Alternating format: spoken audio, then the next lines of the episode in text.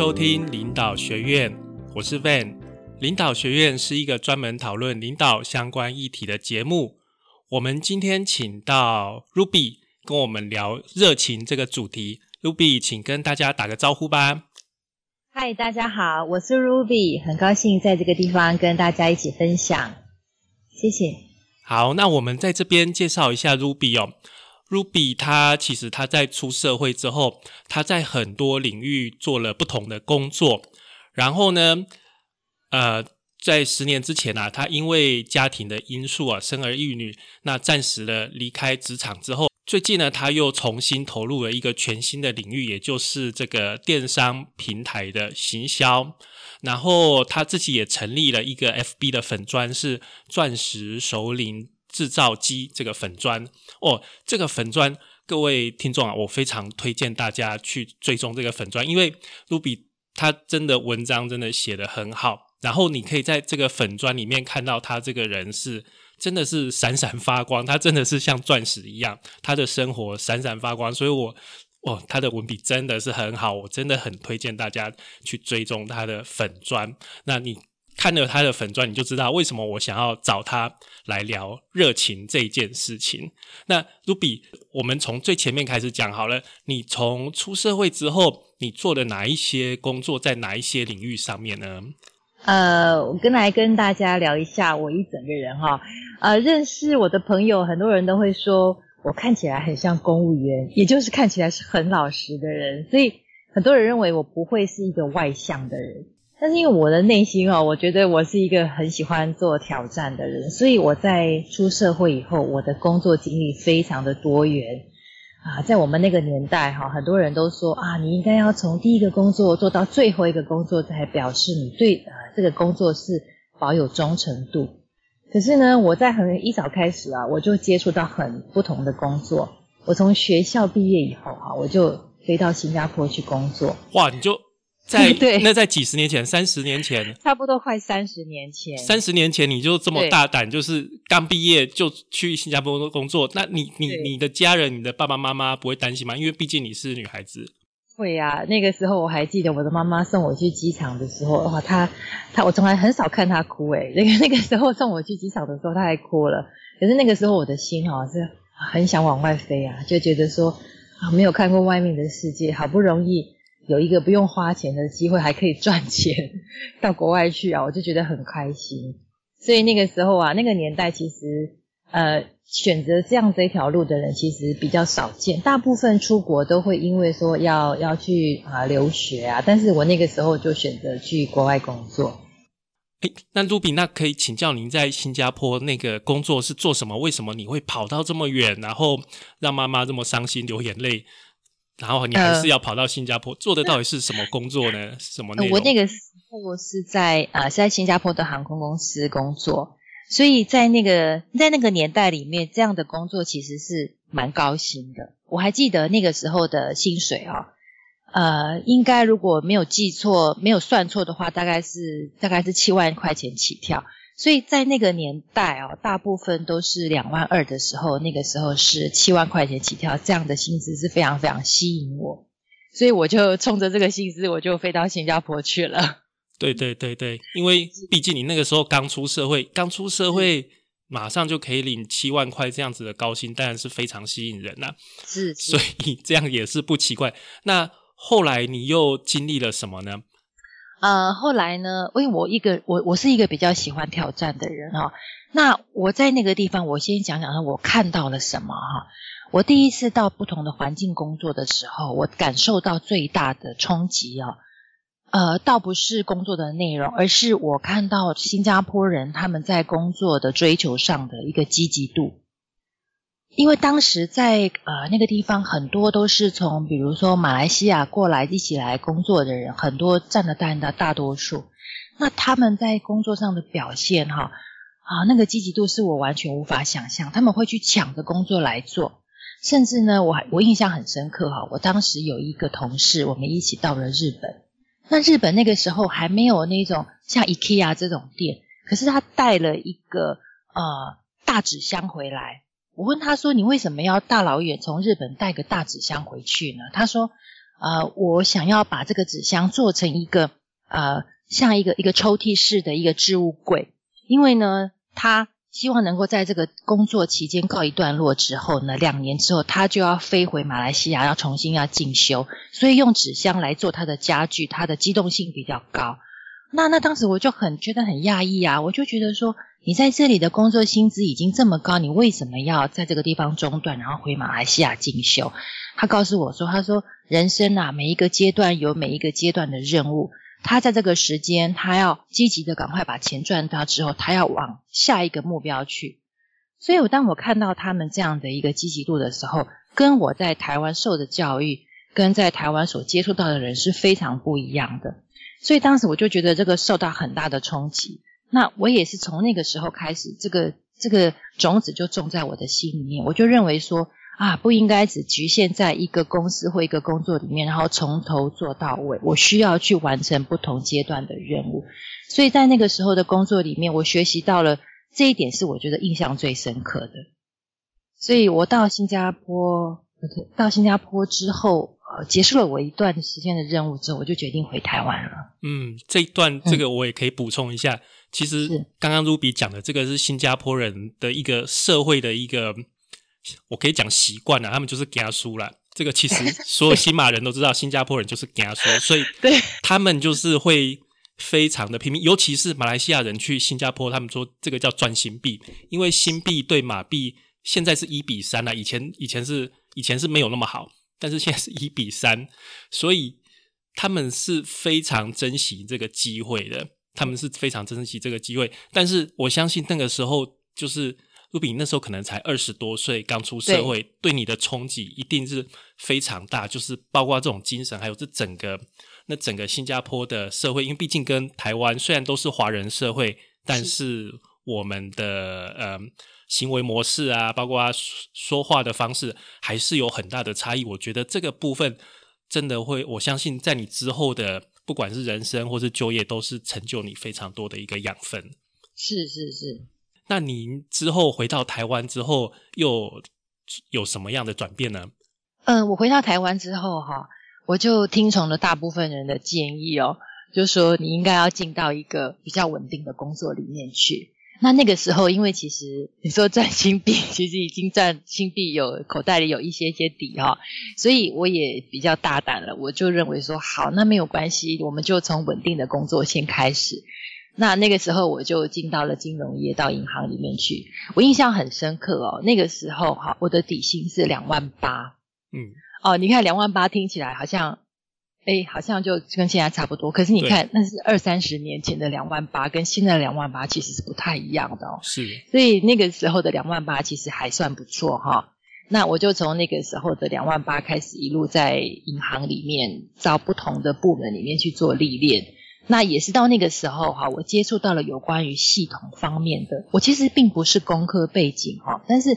那个时候接触到系统方面之后，我才知道什么叫做做专案。哇，那个做专案，卢比，不好意思，系统是指 IT 电脑的系统吗？还是说？啊，对对对，好好好，是是是，对 IT 系统啊，也就是说啊，像那个我们去刷信用卡的时候哈，我们刷卡之后，那个资料怎么做？从信用卡端到银行端，然后去做怎么去做清分，怎么去做清算的，这整个的流程。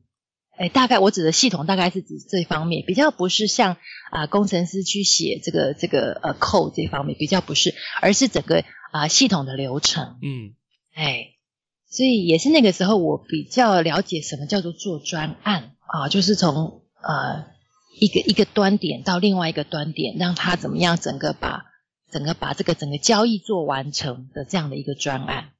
所以我后来在金融业里面，金融相关业里面就待的时间就比较久，因为换过不同的公司，然后在里面做的做的啊工作项目都比较类似，但是都是以专案为 base 开始做。是是是，因为专案它要把一整个流程告一个段落啦。是，所以你假如在中间突然结束的话，你自己可能也会觉得蛮蛮蛮怪的吧。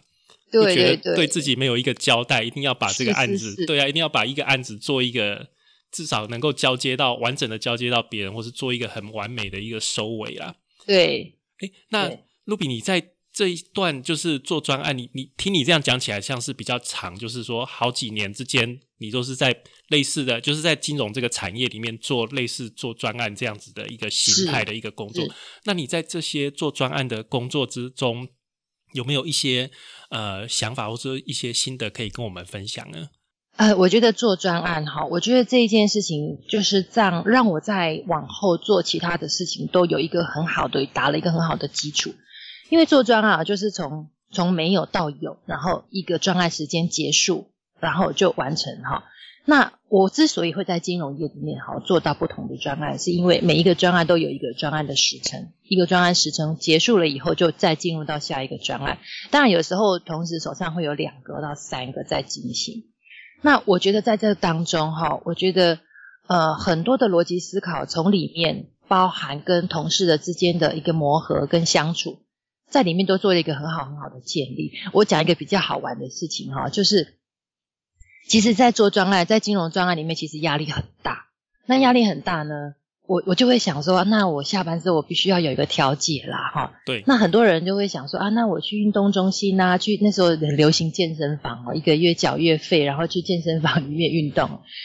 我后来我呢，我就找到另外一个兴趣。你看，在很繁忙的时候哈，还可以找到一个兴趣，就是我下班以后哈，我跑去学跳舞。学跳舞哦？哎，对。跳跳什么舞？因为跳舞蛮多类别。我就学那个 flamingo。哦，哎，那个很酷哎。啊，对，那个时候就很酷，因为那个时候我就想说，我想要学的跳舞，我不想要跟别人一起跳啊，我想要自己就可以完成的哦。然后我就跑去学跳舞。然后跳舞跳到后来呢，我只要啊下班以后哈，我就可以从呃晚上啊，我我就甚至连晚餐都都有时候都不太想吃，就想赶快去舞蹈教室。我一个晚上啊可以跳呃两堂课，也就是差不多是四个小时。哎，那个卢比，我想问你一下，你在跳舞的时候啊，你们是放录音带，还是真的有找人在那边弹吉他？哎，那个年代哈，会会。台湾会弹吉他的人其实还蛮少的，所以我们大部分都还是放 CD 哦，还是放 CD。因为我以前大学有一个室友，他就是他就是专门在 Flamingo 弹这个 Flamingo 的吉他，所以他我每天都看不到他，因为他都跑去各个舞蹈教室在那边兼差赚这个钱。所以你想你讲到这个，我就想到他，因为他后来交一个女朋友，他女朋友就是在舞蹈教室 认识的，专门跳舞的那个女生，他们就是这样子。因因为这个 flamingo 这个兴趣，所以他们就在一起。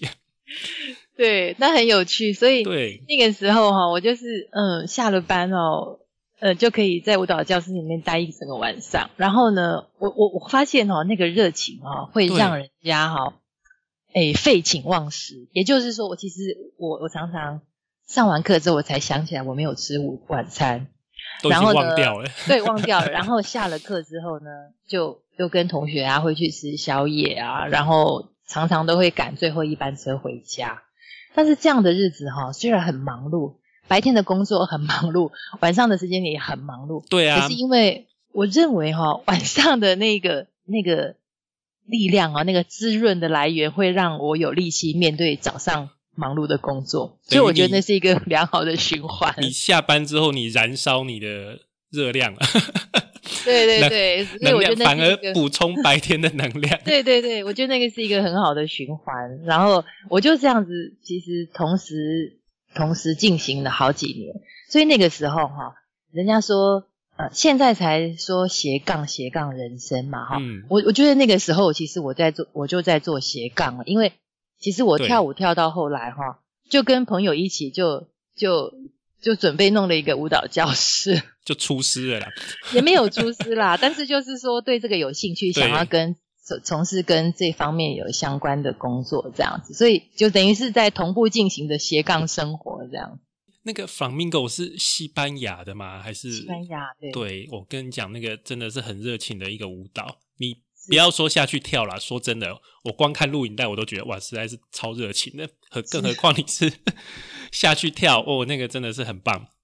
嗯，哎，那卢比就是从这个金融业的专案之后哈，因为我们说专案它是每一个专案每一个专案都是不一样的，它都是对一个一个个体，所以你都必须要从头到尾，从头到尾，就像我觉得有时候专案就像自己小孩一样，就每一个就不一样。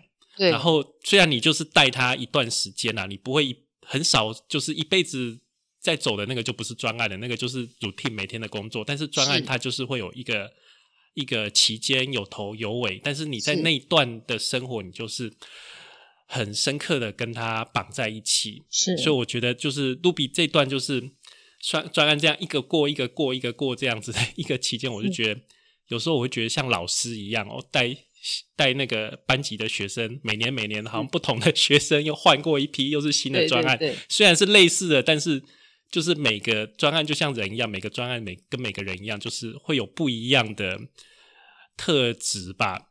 那你要奉献的，虽然热情是一样的，但是你要奉献的那个东西是不一样的。是是，对啊，诶 r u b y 我想再问你一下，嗯，那这个专案你结束了，你等于是专案经理的工作嘛？对对实际上你在做的工作是专案经理的工作，是。之后你又下一段的一个生涯又往哪边走呢？嗯，我在做专案的时候哈，因为后来因为碰到就结婚了嘛哈，那结婚之后很快就又有小孩，所以我在等于是在啊、做专案的这一段期间结束了一个专案之后，我就暂时就先离开职场，就先专心带小孩，因为我毕竟 我年纪是比较大，我比较晚婚啦，是所以呢，我就暂时先离开职场，然后先专心带小孩。所以那个时候我的想法，我是认为说，哎呀，我这个一身好功夫诶，这个离开职场，离开职场一段时间再回去，应该没有什么问题啦。我当时是这么想的。嗯，可是呢，谁知道呢？其实，在金融业哈，金融业后来跨到电子支付以后，这个变化其实是蛮快速的。哦，就是整个产业它本对，身整个的变化产业变化非常的快速。那当我决定要再告一个段落，我想要再重回职场的时候呢，我就发现说，哇，这整个环境已经不是当时那个环境了，空有一身功夫还不是可回职场的条件了。你要看职场上的变化的那个啊、职缺跟他们所需的人才，跟我现在是不是有 match？所以在中断的那一段时间，我虽然没有啊、说完全的放弃呃职场的知识跟进修，但是毕竟跟啊、现实的在第一线打拼的，确实事实上是有落差的，环境是有落差的，是资讯是还是是是有落差的。对。对，哎，卢比，我我想问你一下，你你这个中断大概隔了几年？呃，五年多，快六年，五年多，就是说，你从你是从结婚就就离开，还是生小孩？呃没有，是小孩，小孩生完小孩之后，生完小孩之后，所以大概是小孩大概五六岁上幼稚园是的时候，你才开始考虑要二度就业嘛？其实一般很多妈妈大概也都是这样子的一个是呃一个一个想法，就是小孩上了幼稚园，那幼稚园白天其其实妈妈就好不容易可以松一口气，是，但是又会觉得说自己好像跟社会脱节是一段时间了，会有一是种，诶，我们说生小孩的时候有孕妇的那个忧郁症，但是小孩读书之后，妈妈又会觉得说好像会跟社会脱节，对那个失落感，对啊，诶你你讲一下那个失落感，因为我觉得，哎，像我们这种男性，我们是不了解的，其实哦，我会觉得说哈，刚刚离开职场那一段时间，我觉得半年的时间是很 OK 的。可是半年以后啊，就会开始说，好像为什么生活里面就只有小孩，只有家庭啊，每天不是菜市场还是菜市场。嗯，所以呢，原来对自我的那一种自我实现的那个动力哈，会慢慢的会消磨掉。一方面觉得很失落，一方面又会觉得好像又应该要啊在家里把小孩带好，那一种两难哈，跟那一种啊不知道要往前还是往后退的那个感觉，卡在中间的感觉，其实是最难受。那我相信有很多从职场离开的人啊，暂时从离职场离开的人，很想要再回到社会上面的那一种那种想法啊，是是会跟着时间的长短开始会越来越强烈，越来越但是越越来越焦虑，而且会越来越强烈，嗯也会很担心。所以在那一段时间，呃，我觉得那个最不容易过的其实是自己的这一关。是，就是说，反而你的，例如说你的家人，其实不会那么着急，反而是你自己心急是如焚这样子。是是，会觉得好像呃跟社会脱节的那个那个那个那个距离会越来越大，越来越大。尤其是哈，尤其是呃，已经上班一段时间，然后在工作上呃有一些些自己想法或自己的呃一个自己的一个一个位置的人哦，我觉得那个想法其实是会很强烈的。因为我觉得成就感的那个感觉不一样，就是你带小孩，当然你看小孩一天一天长大，你会有妈妈的成就感，是，但是那个跟工作上面，呃。跟大家团队合作完成一个一个案子一个工作的那个成就感的感觉好像不太一样。对，因为我一直觉得哈，工作除了赚钱以外，我觉得很大一部分是自我实现。是，对。那那个自我实现，如果是在家庭里面没有办法被满足的话，其实我觉得在工作上面被满足的几率其实是比较大的。当然，就是说在带孩子的过程，那种自我实现是不一样的。但是有的时候，那种自我实现来自于工作上面的成就感，其实是比较大的。是，你带孩子要比较久啦，比较久才能看到。对对，那个时间拉很长。对，时间看，你不要说别的，你光教小孩子讲话就等很久了。嗯。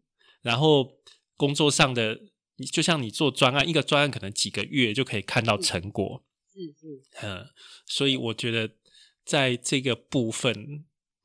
哎，妈妈的感觉应该是差蛮多的，蛮深刻的。对，对啊。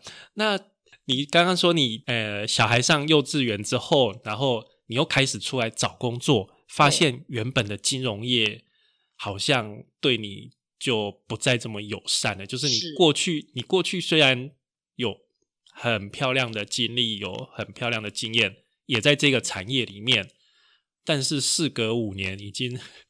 人事全非，他们对整个产业的变化太大了。对，那面对这样子的情况，你当时是怎么做的？还有就是你你怎么样给自己做心理的建设啊？嗯，我其实哈，我当我决定我开始有起心动念想要再回到职场的时候，是大概中断职场的三年左右。那那个时候我就开始有意识的去做一些进修，跟去收集一些资讯。那呃，当然啦，你如果在网络上打这种二度就业进修哈，你会发现到很多都是那种啊，教你手艺啊，比如说做烘焙啦，或者是什么啊，叫植物类的什么什么，包含什么做包包之类。可是我认为那个东西让我回职场，重新回职场其实是没有特别的加分，那个对我来讲应该是兴趣。所以我在网络上，我就开始收集一些有关于啊，我应该怎么样让自己增能方面的这个进修，比如说电脑的课程啦，哈。那啊，因为现在的电脑跟我们那个年代又不太一样，就是电脑的课程，我就去上了电脑的课程。是。那么我第二个，我就是取得证照，因为呢，呃，现在证照其实是越来，不管不管这个证照有没有有没有这个特别的实质，但是。至少它是一个加分，所以我就开始去取得证照。好，那我就去把多益的多益的这个呃证照拿到啊，然后我就去呃也去把那个啊，就是把那个多益的证照再拿回来。以前我考过，但是后来好像听说是两年就失效，后来我就把证照拿回来。我还考了一个很好玩的一个证照，叫做 叫做呃那个台语的台语的这个证照。啊，台语也有证照？对，台语也有证照。哦，台语证照是怎么做呢？就是你你一般人会讲嘛，哈，可是一般人可能不太会写。哦，对，台语的书写是我我我我看到我有一个同学他在练习写的，我看不懂。对对对，我就去台台拿了一个一个台语的一个证照，就是。可以写台文，对，可以写台文的，对对对，那个台文跟我们一般的中文是不一样，因为我，哎，我的同学他最近在练习，所以他 F B 都 po 那个台文，台文，对，我真的看不懂，对 我真的看不懂。一个台文的证照这样，哎，那真的不容易，你花了多久的时间学这个？啊？我我特别拿买书来 K 哈，大概三个月吧，我就拿三个月你就就有办法拿到这个，哎，你你这样也是很厉害，你这样子很快。这样子很快，学台文，对，学台文写，对，就是说跟写这样子。对，然后再来呢，我我我我在网络上也找到了一个劳动部的一个呃开的一个课程，一个工作坊，他就是写二度就业的妇女复出江湖，这个“复”是妇女的“复”，复出江湖的这个计划。是是是。那我就很好奇啦，我就去去报名了这个工作坊。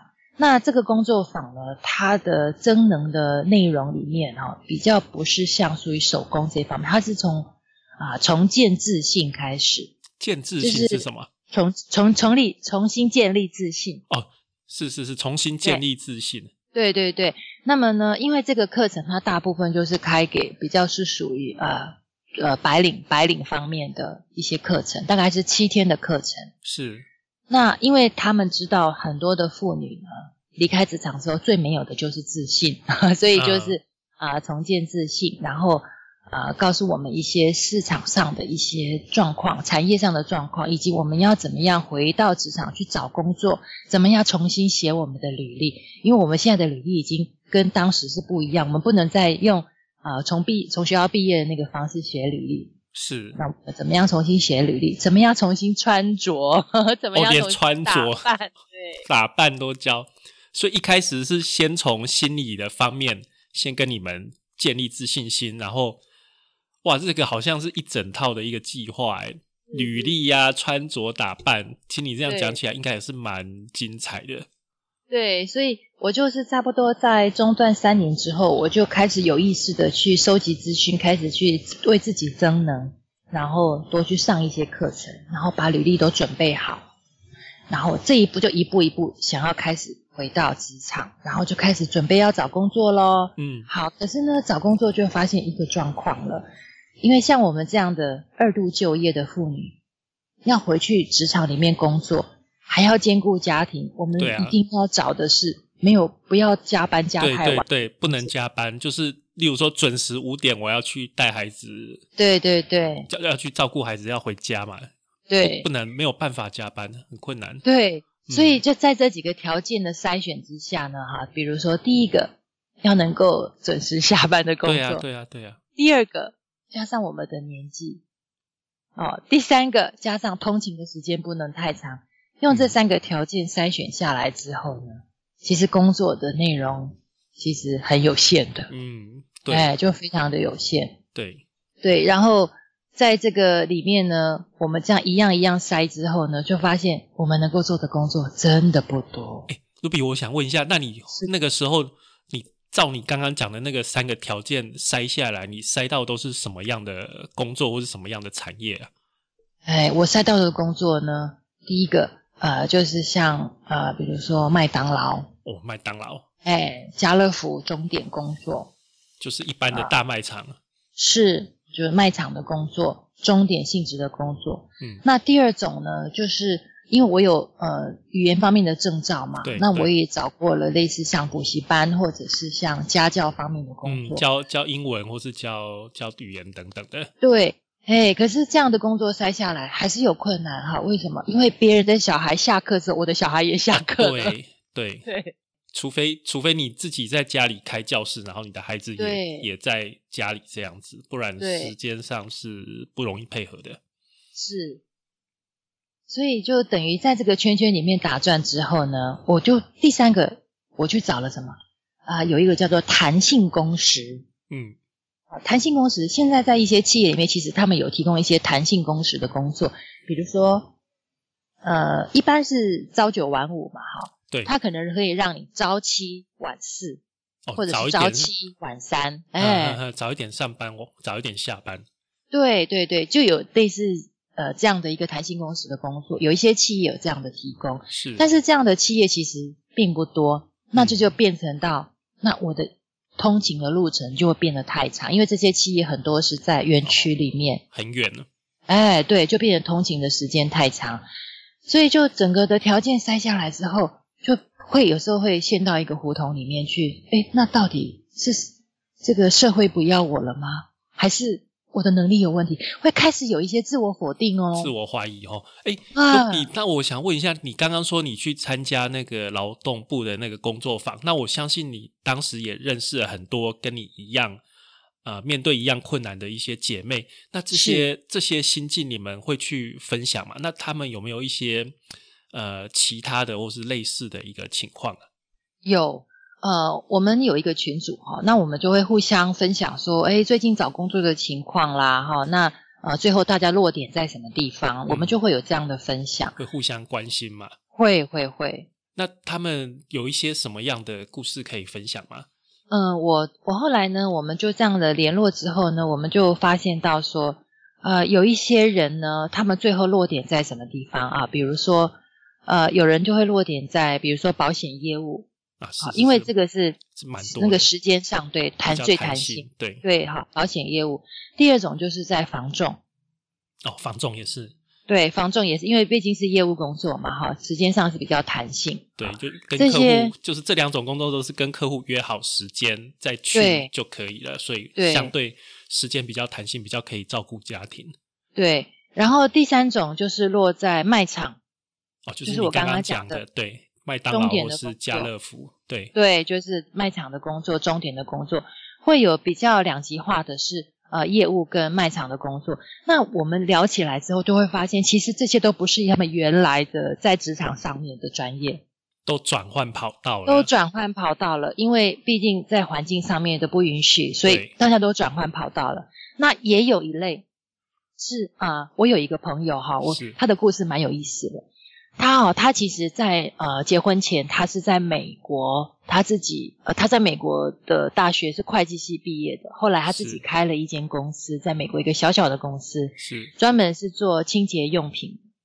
那他在美国经营了一段时间后，因为他结婚了，跟着先生回到台湾。那回到台湾之后，想说美国的学历应该蛮好找工作的嘛，所以也就暂时先留在家里面。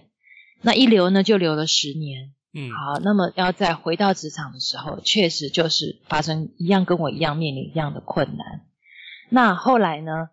呃，再重新要投入职场的时候，他到了一间啊、工厂的一个一个公司，然后呃工工厂给他的职务也是会计，可是那个时候的薪水是两万二，这个没有几年前哦，大概三四年前而已。哇，诶，这个蛮夸张的。你请一个美国会计系学历的人回来，然后给他两万二，这个对，蛮大材小用的。对，就是等于从一个呃刚毕业的一个起薪来来、来雇佣他。而且他自己都开过公司了，他是是是有有学历、有经历的是妈妈，所以这就是嗯，就是因为中断这个十年，然后就就这样的去低估啊。对，所以因为最主要是因为年纪啊，那所以我们在这个我们二度就业妇女复出江湖这个计划里面，我们有一些同学呢，都大概就是分成这三类，那这个就是其中的一类，就是大、嗯大材小用的一个情况对。要么就是转换跑道，要么就是呃蹲下来重新开始，是，哎，这样听起来真的是蛮蛮不如意的啦。说真的，对，应该是说，我觉得这个整个环境其实对年纪对年纪其实是有一些些的不友不友善善，对对，是比较不友善的，对。所以很多人就会决定说，好，那没有关系，我们就先求有，再求好。所以要么就转换跑道，要么就是重新蹲低，再再起来一次。哇，这样听起来真的是很，呃，我觉得是蛮辛苦的一个经历，是但是就是其实蛮多女性都会面临到这个现实啊。是，蛮多女性，包包括现在可能比较年纪比较轻的女性，她们可能还没有意识到，是，还没有意识。那，诶，如果我想问你，假如你再年轻一次，如果是你你比较年轻的话，那你会做什么样的事情来去？因为你现在你已经知道会有会将来会遇到这个情况的是，这个这个情况下，那你会做什么样的一些准备，或是一些建议给我们比较年轻的听众？我我觉得哈，我这一路的职涯走过来哈，在别人的眼里面看起来好像都很不专一哈，因为在不同的领域里面做了不同的事情哦。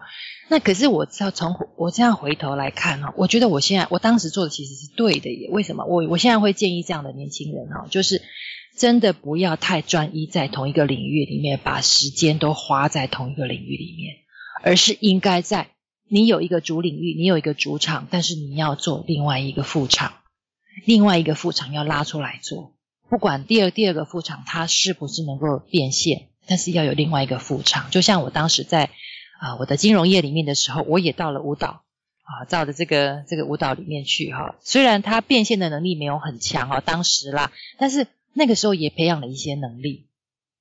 所以我我会建议现在的年轻人啊，真的要多样化去尝试。那如果说叫我重新回头过来，我会不会这样做这样做？我还是会，我还会是多方的发展，多方的尝试。那所以我觉得说，虽然这个呃环境对于年纪大人大一点的不是那么的友善，但是我觉得还是有路可以走啦。即使是。即使是呃转换跑道都没有关系，真正的我觉得最重要的是心态。有一些人会认为说啊怎么办？我又要从两万二开始，但是我会认为说没有关系，先求有再求好。我觉得那个心态的调整其实是蛮重要的。是卢比，那我想问你哦，就是我们刚刚开头有讲你的那个粉砖啊，钻石首领制造机的这个粉砖，我真的是写的很好，不是我在讲，真的是写的很好。我我不是。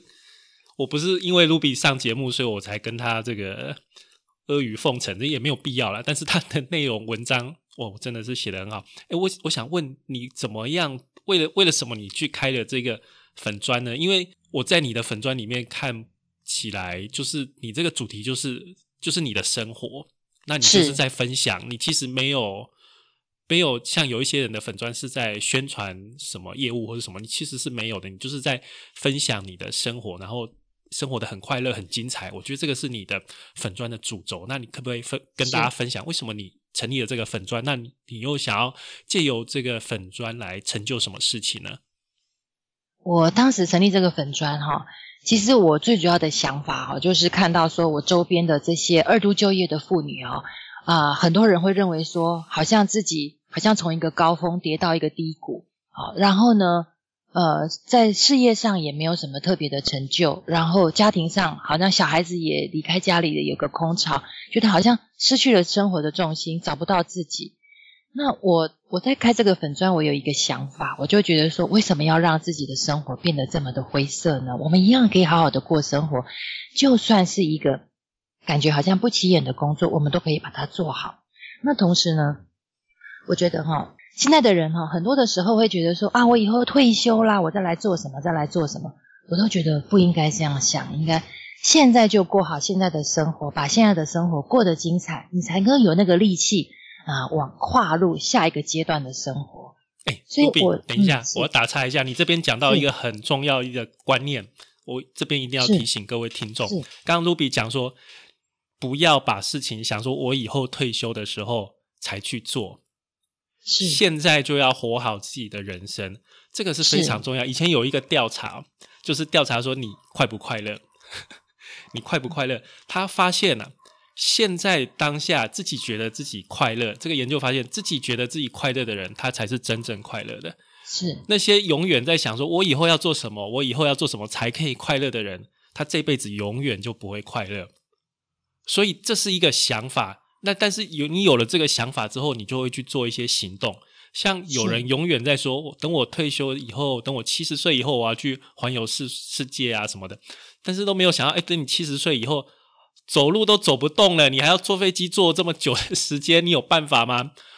我老实说，像我爸爸七十岁，你不要说叫他环游世界啦，你叫他换一个床睡，他都受不了。那哪有那个体力去去环游世界，坐这么远的飞机，然后去住这么多不同的旅馆呢？所以我觉得卢比你刚刚讲的这个非常重要，就是有什么事情我们现在当下就要做，就把现在的生活过得好，过得快乐。所以我觉得啊，卢比你这个讲的太棒，所以我啊忍不住我一定要赶快帮你多讲这几句话。对，因为我我发现说，在我身边的人哈。呃，我们我有一些同学，他们其实很早就退休了，大概两三年前哈，五六年前他们就退休了。哇，他们就开始游山玩水啊，每天在 FB 里面 po 他去哪里爬山，去哪里玩，这也是一种生活形态。但是呢，你说当他排除了游山玩水之后，他会觉得说好像又没有什么重心。好，那第二种情况呢，就是有些同学他们是在一些万年公司上班。他们其实很安稳的，就是整个准准备六十五岁退休的这一种哦，应该是公司到那个时候都没有问题的。那每天呢，就是上班下班上班下班，他们就会想说：好啊，我六十五岁以后我退休，我拿到一笔退休金，我要做什么做什么做什么。好，这是第二种的我的同学啊。嗯嗯。那第三种呢，就是哎，其实，在社会地位上其实是蛮不错的三高人士，薪水高啊啊，职位高，年纪也高，因为像我们这个年纪嘛，哈，三高人士。可是这些三高人士，他们有另外一个隐忧，就是不知道这个三高人士到社会有变，那个公司有变动的时候，会不会是第一个会被提出来检讨的？风险也是最大的。对对，那我就觉得说，那这样的三三三种的啊同学呢，在我的周遭里面，大家都在想说，那下一秒要做什么？下一秒要做什么？我都会觉得，那我们应该把这一秒就过好啊。所以呢，我就会在我的。啊，繁忙的工作之余呢，我还是会去想一想，说那接下来我要做什么事情，那我可以让我自己开心。所以我每个礼拜哈，我都会在我的形式里面，把我每一个礼拜我我自己做了一个叫做生活轨道表，而不是形式里，我把它叫做生活轨道表。那这个生活轨道表里面，我怎么做区分呢？第一个哈，我就是把每天应该要做、重复要做的事情，我就把它先摆上去。啊，比如说，如果有工作，就把工作摆上去。啊，每天该做、应该要做的、重复要做的摆上去。那第二件事情呢，我会把一个非常重要的事情，就是每一次会让我做起来有热血沸腾的事情，我会把它摆上去。像是什么？对我来讲，我有对我来讲哈，我每每一次都会做起来会让我热血沸腾的事情，就是跑步。因为我每个礼拜我都会让我自己有一段时间是跑步，那个跑步不是在跑步机，我会在公园跑步。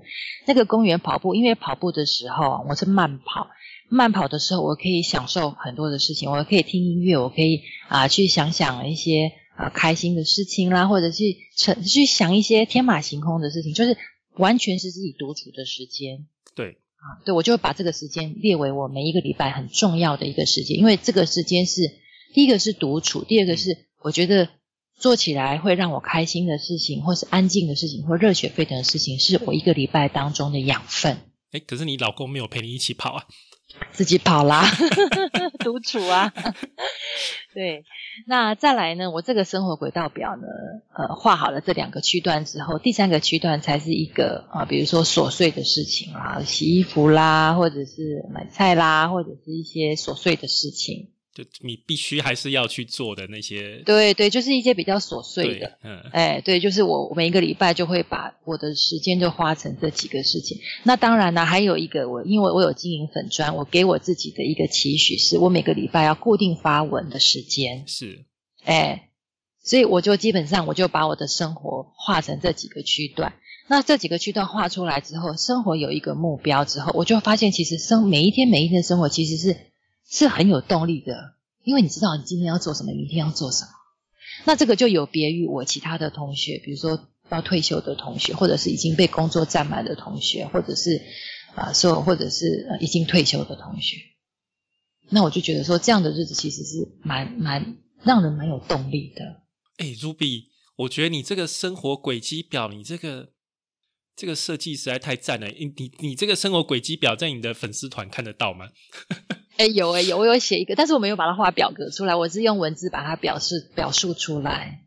哦，我建议你在粉砖剖出剖出来，然后给我们我们大家，对对对，我们大家赶快去 参考一下，因为我觉得你这样子过生活听起来好充实，然后该做的也有做，好棒。是，因为我觉得这个这个这个哈，也是一个算是一个，我把它叫做生活轨道表了哈，但是呃，可以计划下个礼拜，那么你做完了之后，你其实它就变成是一个你的记录。对对对对对，对，那每天看到你啊，每一个礼拜你往前回看的时候，诶，我觉得我好像有成就了一点什么事情，诶，这个对自己来讲会有一个啊蛮不错的一个一个一个感觉，说啊，我完成了什么事，我完成了什么事，因为我常常听到我同学讲说。哎呀，我一个礼拜下来，我都不知道在忙什么。我也是这么建议他。我说，虽然呢，好像看起来你每个礼拜都不晓得在忙什么，可是如果你按照这个轨道表来做的时候，你往上个礼拜看，你就会发现说，哦，对呀，我上个礼拜做了一个蛋糕啦，我上个礼拜啊做了一件什么，做了好一件什么衣服啦之类的，就是一点小小、一点小小的成就，会带给你现在的自己有一点小小的满足跟快乐。对呀。回去看这个记录，然后就可以发现自己生命的你每你每个礼拜每个礼拜都有都有这个回报表，对不对？那你往回看，你可以就看到上个月上年，就发现你哎，你的人生这这段的日子里都都没有白过，都没有白费，对不对？就会有一个对成就感，心里就比较踏实啊。对，那我的同学告诉我说，可是我是上班族诶，我没有办法像你这样画成啊上中上午、中午、下午这几个时段诶。我我说其实也可以耶，嗯其实你可以在上班的时间，你还是可以分成上午、下午跟晚上的时段。那当然，大部分的时间其实是在啊、是在公司里面过，但是在公司里面，你也可以花成一个小小的十分钟也好啊，十分钟也好，就是为好好为自己泡一杯咖啡嗯，哦，这个公司应该不会怎么样嘛哈，对啦对啦就是十分钟也好，泡一个咖啡，让自己有一个一个记录点，我觉得那个是其实是蛮重要的。对，那像一般我我如果像我们做的是弹性工作的话，那当然时间就掌控在自己的手中。但是我觉得，即使是上班族，也可以把这样轨道表画出来。其实这个轨道表，我给我自己的期许是，要才要从当中找出一点点感谢自己跟成就感的地方。哦，卢比，我觉得这个非常我。重要。我现在才知道，你不只是文笔好而已，因为你根本人就是有料。你讲话真的是讲的太棒了，讲的太有道理了。哎嗯，另外你刚刚讲，我必须要提醒大家，如果你是弹性工作者，弹性工作者最怕就是时间不知道去哪里了。对对对，所以卢比给了一个非常好的建议，就是做一个轨道表。当然，每个人有每个人规划时间的方式，但是你必须要有一个东西可以去跟着走，才不会。是弹性工作者真的是很容易，时间不知道干嘛就过去了。早上起来是摸摸摸摸摸，诶，就中午，然后就吃饭，又呃又吃晚餐了，然后一天就过去了。弹性工作者反而有的有的人喜欢去上班，就是因为诶我去公司，反正时间到我就是吃东西，时间到我就下班了。反而弹性工作者因为时间太自由，有的人不懂得没有自律的一个情况下，很容易一事无成。这个是我这边对要特别提出来的。我我也觉得讲跟分享跟大家分享一下，就是说哈，像有时候弹性工作者其实是在家工作的，对对，我我给我给我自己，我给我自己的一个一个怎么讲自律的习惯是哈，我不知道男生会不会啦哈，女生哈，有时候你可能早上起来你就哦换好衣服之后就就做其他的事，但是我我给我自己的期许是，我早上起来哦，不管我有没有出门啊，我一定把衣服换好，我我会把妆化好。是 为什么呢？我我不是说要去什么盖班啊，什么不是？因为我我认为这是一个仪式，就是说把衣服换好啊、然后把妆化好，就是告诉我自己，我今天即使没有外出工作，我在家里工作，这就是我开始工作的时间。是，对，所以我我碰到很多弹性工作者哦，尤其在家工作，早上起来了，吃完早餐以后就开始工作，可能连睡衣都没换哦，就很邋遢这样子。但是我觉得我告诉我自己说，即使在家工作哈，还是要有个仪式。对，哎，对，就是把我我自己啦，因为我是女生嘛哈，我、嗯我自己就呃，我就会告诉我自己，我八点半或是九点，因为我要开始工作了，我就把妆化好。对哎，，这个建议非常中肯，就是 因为这一阵子其实受到疫情的影响，也有蛮多人在家工作的。我觉得这个卢比的建议很对，就是当然女生是化妆，男生可能有其他的方式，但是必须要建立一个仪式感的东西，让你是生活在家里跟工作去做一个明确的切割，这样你才有办法把你的心情哦带到你的工作上。不然你的心情还留在床上，那你今天一整天的工作，那都不会有什么好的结果的。是，哎，卢比亚，那讲到自由业，其实后来你是就是找工作二度就业的时候找工作不顺，所以你就去往自由业发展，是这个样子吗？嗯，对我其实后来哦，呃，我看了同学的例子以后呢，呃，说实在，我我真的也没有办法从两万二开始慢慢蹲啦哈，因为我觉得，我觉得我总觉得我可还可以做一点什么事吧哈，是，所以后来我就我就在网络上找一些创业的机会，小额的创业机会。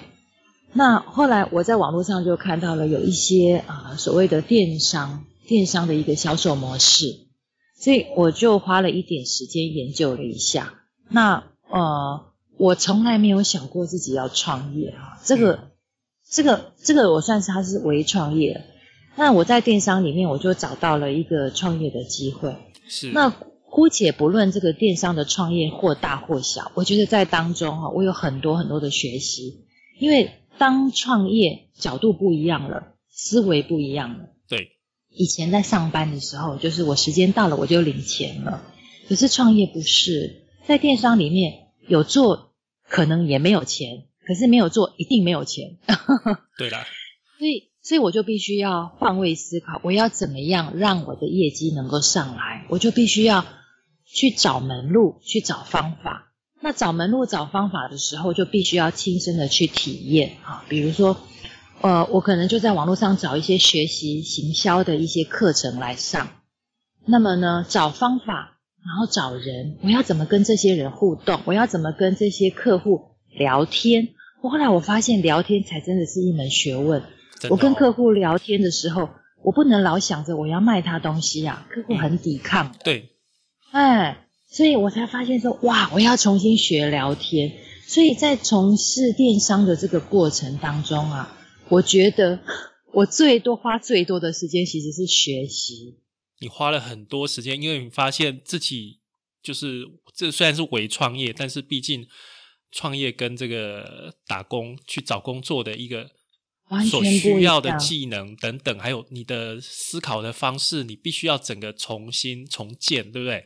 对，必须要重新重建。那甚至呢，我我还在网络上我自己摸索，我还自己建了一个网站。是。那我我之前就跟一个一个一个呃小女生聊天，她跟我说，她说露比姐啊，我真的想给你拍拍手诶，你这个年纪还可以弄网站啊？我说，因为呢。我我发现，在创业的过程当中，花最多的时间不是销售，是要学习。所以我等于我是重新来过，重新学习。可是也就在创业的过程当中，我觉得非常的挑战之外，我也觉得非常的开心，因为我发现每天都有不同的事物要让我去学习。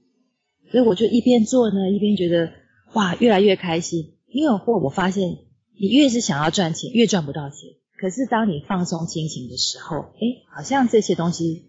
心情就会慢慢的进来，就像我们在写啊写粉砖啊，不要一天到晚想按赞，就是把赞字放两边，粉砖继续给它写下去。我的想法是这个样子，所以唯有唯有把这个啊赚钱的目的放掉之后，真的财源才会慢慢的滚进来。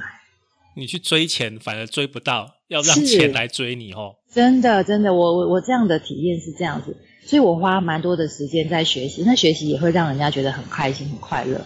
所以你这一段就是你现在在进行电商的一个创业，反而带给你最多热情的是，因为你学习，然后你感觉到自己的成长，然后又看到说，哎，借由这个这样子的成长，我又帮助到客户，我又进行到我的销售，这样子的一个循环，正向的循环，对对。所以，我我有时候我也会，我也会建议我的二度就业的这些同学们，我说，有时候我们换一个方式思考，虽然求职上不顺利，但是他也有可能是一个创业的开始。很多人想要创业会很害怕，那是因为他想到，哦，我要投好多好多的钱进去，那倒不一定。其实我觉得，在网络上有一些电商平台的创业，其实是只要花一点点的钱，其实就可以就可以做一个微型创业。但是我觉得。呃，老是在想创业赚钱这件事情，反而会又让自己局限，反而要把触角放得更远，是经由学习让你自己产生热情，客户自然会被你吸引。这是我的想法。哇，露比，露比姐，我觉得你今天讲的真的是 很精彩耶！你又你又带到带到我们的主题，然后又呼应到你的这个人生的不同阶段的一个经历啦，就是说，包括你一开始。很年轻的时候，二十几岁的时候就离家出走，跑到新加坡去工作，然后后来回到台湾开始发展，就是类似在金融业专案经理的这些工作，一样一样的做。然后结了婚，生小孩，中断之后二度就业经历的这些困难，然后现在就是最后决定在自由业进行电商的平台这样子的一个经验。但是你在说起来，你的经历是。多彩多姿，就是 转换过好多不同的跑道，好多不同的产业。我们一般人很多很多，其实很多前辈都跟我们讲说，滚石不生胎。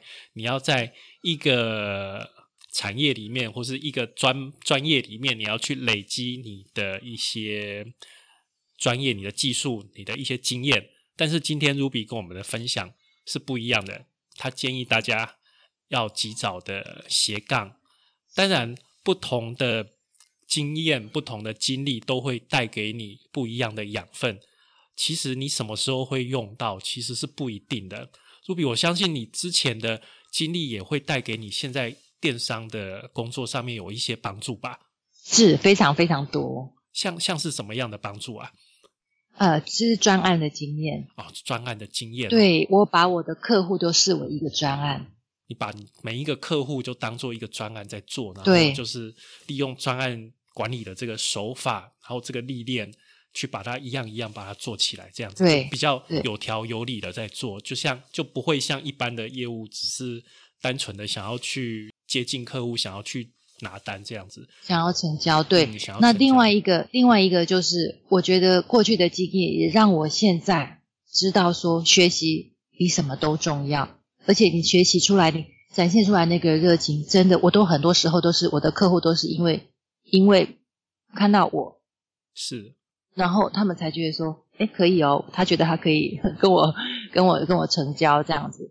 就是说，我觉得那个热情其实会感动人的。那么，这也就是我要为什么要写那个呃钻石首领制造机一样，因为我觉得不管是什么年纪，都不要让自己失去那个热情跟学习，一定要让自己能够有闪闪发光的那一面，因为那样子才会吸引人，这样子才会影响人啊。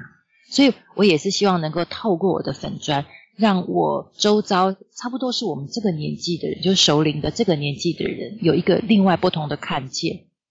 我觉得生活其实是很多样的，不是只有单一的面向。退休这件事，no no no，我觉得不只有这样子，所以我才希望能够借由这个粉妆，能够把我的想法跟大家有一些分享。好，哎，Ruby，你今天真的说的太好了。那我们今天的节目内容就差不多到这边喽。好，那今天谢谢 Ruby，请大家多多追踪这个钻石首领制造机的粉砖，还有我们领导学院。欢迎到 Apple Podcast 给我们评价跟留言，或者是到脸书、IG 追踪我们领导学院。我们下次再见，拜。拜拜。